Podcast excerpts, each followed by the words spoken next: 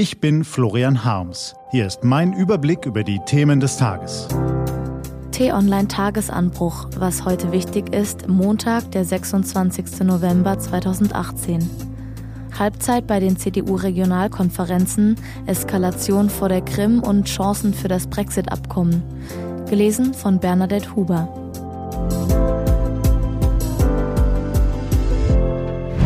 Was war? Wahrhaftigkeit wirkt. Menschen, die sich der Lüge, der Heuchelei und der Täuschung verweigern, sind wahrhaftig und leider selten auch in der Politik. Im Wahlkampf um den CDU-Parteivorsitz wird das deutlich. Da ist zunächst Jens Spahn.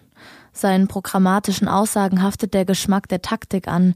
Jüngstes Beispiel seine Forderung, den UN-Migrationspakt auf dem Parteitag Anfang Dezember noch einmal diskutieren zu wollen. Was vordergründig verständlich klingt, ist de facto ein Manöver, um den Rückstand zu seinen Mitbewerbern aufzuholen, indem er sich inhaltlich von ihnen absetzt. Was genau er anders machen will, sagt Spahn nicht. Dann ist da Friedrich Merz. Auch ihm haftet inzwischen der Ruch des taktisch agierenden Politikers an. Auf der CDU-Regionalkonferenz in Thüringen tat er seine Überzeugung kund, dass man darüber diskutieren müsse, ob das deutsche Grundrecht auf Asyl fortbestehen könne. Welche inhaltlichen Fehler er sich selbst in dieser Diskussion leistet, lesen Sie auf t-online.de nach. Immer mehr Bürger stören sich an solchen Verhaltensweisen. Sie wünschen sich Authentizität und Wahrhaftigkeit. Eine Frau, die erkennbar versucht, diesem Bedürfnis Rechnung zu tragen, ist die dritte Bewerberin im Rennen um den CDU-Vorsitz, Annegret Kramp-Karrenbauer.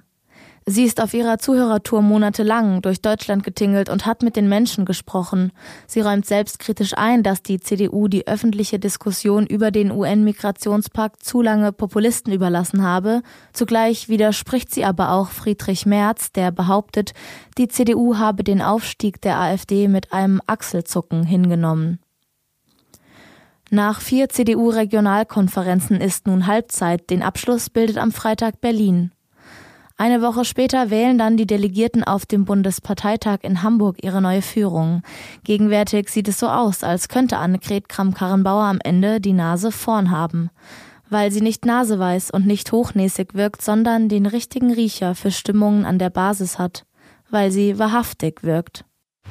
Was steht an? Die T-Online-Redaktion blickt für Sie heute unter anderem auf diese Themen. An der mexikanischen Nordgrenze haben gestern Dutzende Flüchtlinge versucht, in die USA einzudringen. Amerikanische Sicherheitskräfte feuerten Tränengas ab. In der mexikanischen Grenzstadt Tijuana wurde der humanitäre Notstand ausgerufen. Vor der Halbinsel Krim sollen russische Schiffe gestern Abend das Feuer auf mehrere ukrainische Schiffe eröffnet haben. In den russisch-ukrainischen Konflikt dürften sich heute die EU und auch das deutsche Außenministerium einschalten. Es gilt, die Hitzköpfe in Kiew und Moskau zur Besonnenheit zu bewegen. Und nach der Schlacht ist vor der Schlacht. Nach monatelangen Verhandlungen haben sich Großbritannien und die EU auf ein Brexit-Abkommen verständigt. Aber es gilt erst, wenn das Parlament in London zustimmt. Die Chancen dafür sind derzeit gering. Eine Mehrheit für Premierministerin May ist noch nicht abzusehen. Diese und andere Nachrichten, Analysen, Interviews und Kolumnen gibt's den ganzen Tag auf t-online.de.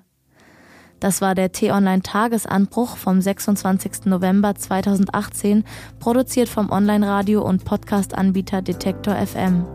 Wenn Sie uns auf iTunes hören, lassen Sie uns doch eine Bewertung da. Vielen Dank. Ich wünsche Ihnen einen frohen Tag.